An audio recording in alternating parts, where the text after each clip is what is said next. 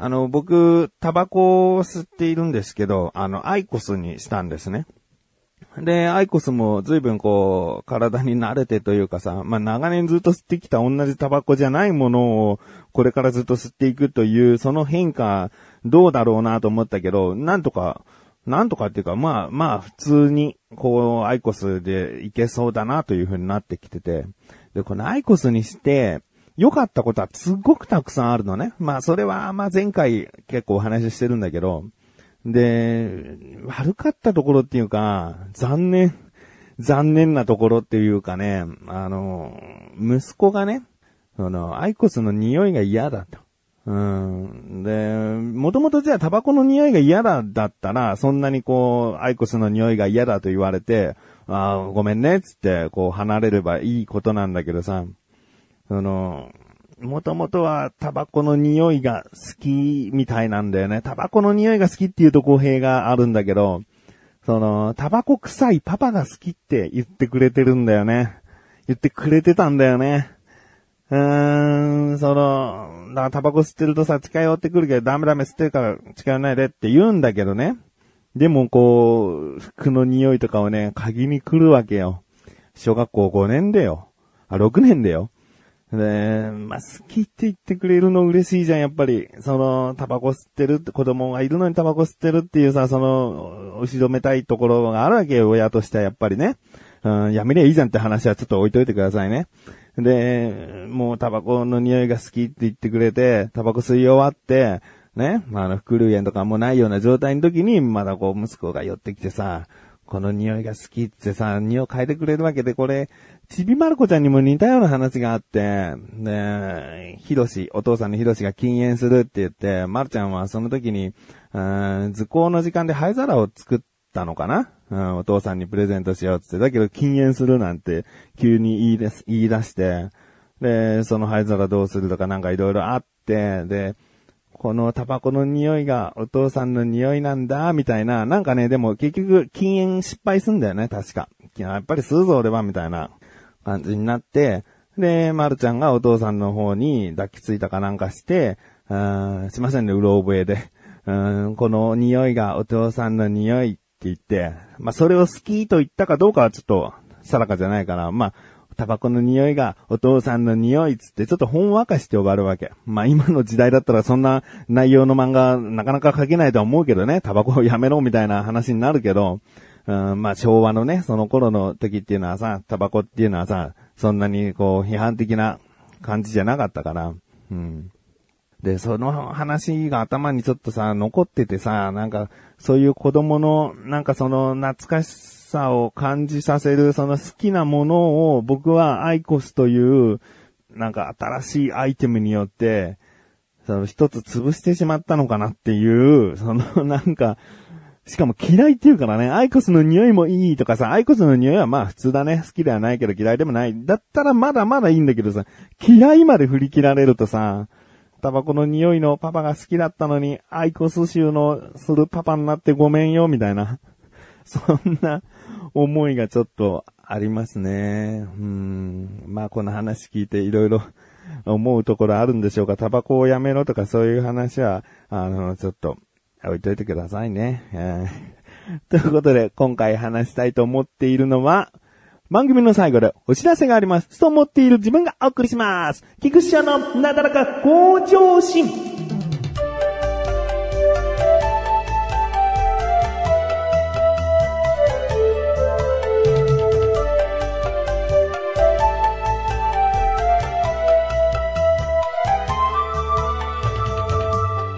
あの、僕、なかなか、こう、ドラマを見る時間とかが作れなくて、で、少し前はさ、少し前っていうか何年か前は結構ドラマバーっと、もうそのクールやってる時には2、3本ぐらいずっと毎週毎週見てたりしてたんだけど、もうここほんと数年はさ、見ることができなくて、時間が取れなくてっていうかさ、うーん、でも絶対にこれはいつか全部見てやるんだって思っていたドラマがあったわけ。で、それが、コンフィデンスマン JP。このドラマだけは、もう絶対いつか全部見てやろうと思ってて、で、まず、脚本がですね、小沢良太さんという方で、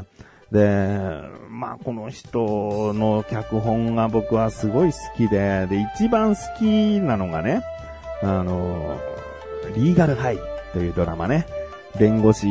の、その、坂井正人さん、主人公の、あまあちょっと癖のあるキャラでね。もうとにかく絶対弁護士で負けたことがない、負けないというキャラクターなんだよね。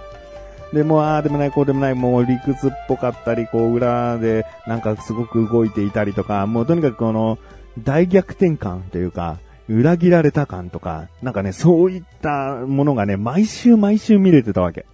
うわ、リーガルハイ面白いと思ってて。で、本当にね、もう言葉のセンスとか、こう言い回しとかになると坂井正人さんの演技力になってくるんだけど、もうとにかく大好きだったんだよね。で、その方が脚本家として、コンフィデンスマン JP もやってるわけ。だからこれ絶対見るぞと思ってね。で、とある夜に、あの、僕 DTB に入ってるんで、その DTB を何気なく開いたら、コンフィデンスマン JP 全話見れますってなって。やったしかも7月31日まで。ああ、もう、ギリギリではないけど、まあ、とにかく今月気づいてよかったと思って、2日でですね、全10話見ましてね。えー、まあ、2日でっても1日目のその夜に3話見て、もう次の日、もう時間見つけてはで見たから7話全部見たんでね。うーん、で、もう、ぱり面白かった。コンフィデンスマン JP っていうのは、あの、リーガルハイは弁護士だったけど、あの、詐欺師なんだよね、今回は。うんで、その詐欺師って言うと聞こえが悪くてさ、あの、結構深刻な詐欺師者だとさ、俺はこのまま詐欺をしていていいのかとか、人を騙すことってどうなんだろうかって、こう、うん、ふとこう、なんか、犯罪は犯罪だよな、みたいな、このシリアスになる場面って結構あるんだよね、詐欺師者のドラマって。だけど、このコンフィデンスマン JP っていうのは、基本コメディだから、もう、基本的にはまあ、悪い人に対して詐欺をするんだけどね。そのお金を取ろうとするんだけど、なんかその、なんか深いところが、あえて書かれてないっていうか、うん、なんで詐欺をするのかとかさ、あの、あの、主にチームは長澤まさみさんと東出正宏さんと、あと小日向文夫さんの3人が、まあメインなんだけど、この3人のその過去っていうのは、ほとんど描かれない。どういう人で、なんでこの3人で集まって、なんでこの、まあ、ホテルかな？ホテルに、えー、いるのかとか、そういったことは全然描かれてなくて、基本的には1は完結もので、えー、簡単に言うと古畑任三郎みたいな感じで、毎回犯人が違って、えー、古畑任三郎が、えー、事件を暴くっていう感じが、コンフィデンスマン JP だと、その毎回違う詐欺の対象となる人物が、まあ、豪華ゲストだったりして、その相手に対してどう攻めていくかというところが、まあ、面白かったりするんだけど。で、僕がね、全10話を見て、一番、一番良かったというか、思わず、また中盤から見返した回が、第7話家族編ですね。えー、これは、世論洋蔵という竜ライタさんがやっている役がですね、あのー、若い頃、こう、違法スレスレの株式操作で、えー、お金を儲けした、えー、人で、まあ、そんなにいいという、えー、善良市民ではない人なんだけど、もうヤクザのボスみたいな雰囲気を持った人ね。で、その人が、もう余命があって、そんなに長くもないんだけど、息子と娘とお手伝いさんの4人で住んでたんね。で、そこでもう一人、10歳の頃に、こう、奥さんと出てった娘がいると。うん。で、その娘にも帰ってきてもらいたいっつって手紙を送ってて、まあ、ひょんなことから長澤まさみがその娘に扮して、その、世論洋蔵に対してお金を踏んだくってやると。要は遺産を、取ってやるっていう風に忍び込むんだけど、まあ、その間はね、ちゃんと娘になりきってお父さんに対して、うん、もう接していくんだけどね。だけど、どうやら、その元々いた息子娘も、半年前ぐらいに帰ってきて、実はその娘息子も詐欺師。だからもう、なりすましてたわけね。で、本物の息子、娘たちは、もうお金に興味ないからってって、で、あんな父親のところには帰りたくないっていう、もう、嫌いだったんでね。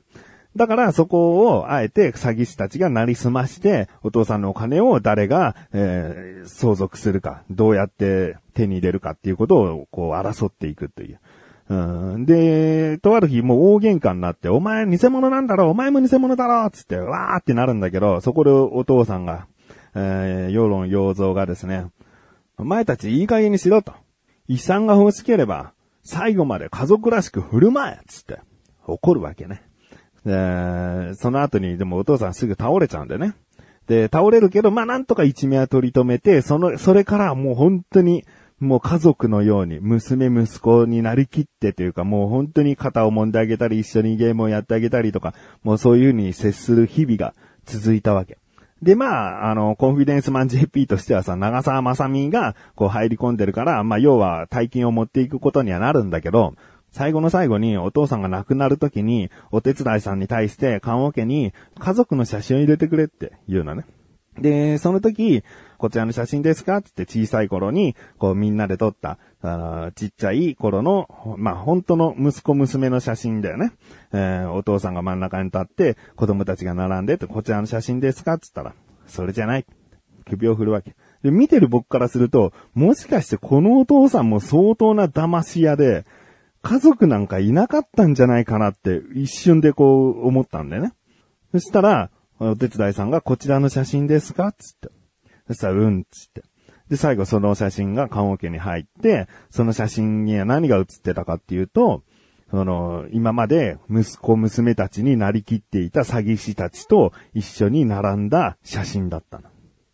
あ、最後の最後は、自分たちを楽しませてくれた、うーん、もしかしたらもう、こいつら本当の子供じゃないって分かってたのかもしれないね。分かってたんだろうね。うん、それでも、最後を見届けてくれたこいつらこそが、俺の家族なんだっていう意味で、なんか亡くなっていったのかなっていうところでね、なんかね、最後グッと来たんだよね。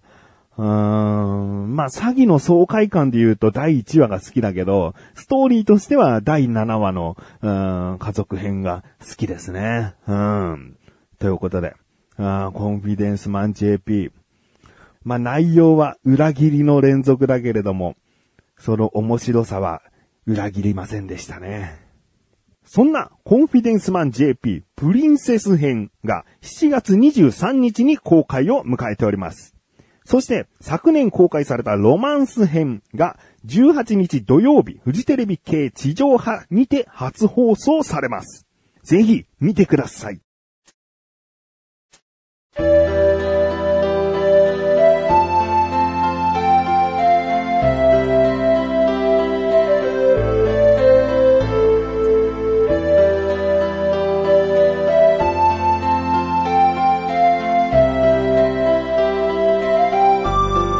グです。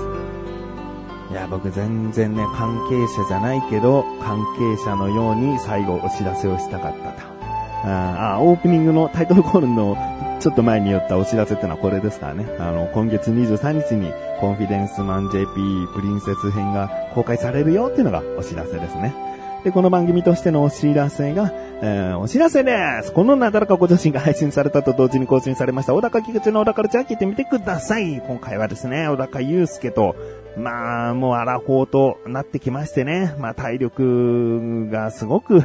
えーなくなってきたよなーっていう話を小高としまして、そこから漢方薬の話になったり、うんで、まあ、そのところまでの話も僕としては興味深くいろいろ話できたんだけど、その後ね、幸せポイントの話をしているんですよ、久しぶりに。うん。あの、幸せポイントっていうのは幸せになるポイントね。だ不幸せポイントが溜まると幸せになる。うん、幸せポイントが溜まりすぎると不幸せなことがあるんじゃないかっていう、この、なんか、だから、えーいいことがあった後に悪いことがあるだろうみたいな、まあそういったところの話なんですけどね。まあ幸せポイントが増えるだ減るだの話ですね。うーん、これはやっぱり小高と盛り上がるんだよね。あーぜひ、えーフリートークの後半の方で話しておりますので、気になるという方は聞いてみてください。ということで、なだらか今年は毎週水曜日こちで、それではまた次回お会いできくち一緒でさん、メガネたまわりでもあるよ。お疲れ様です。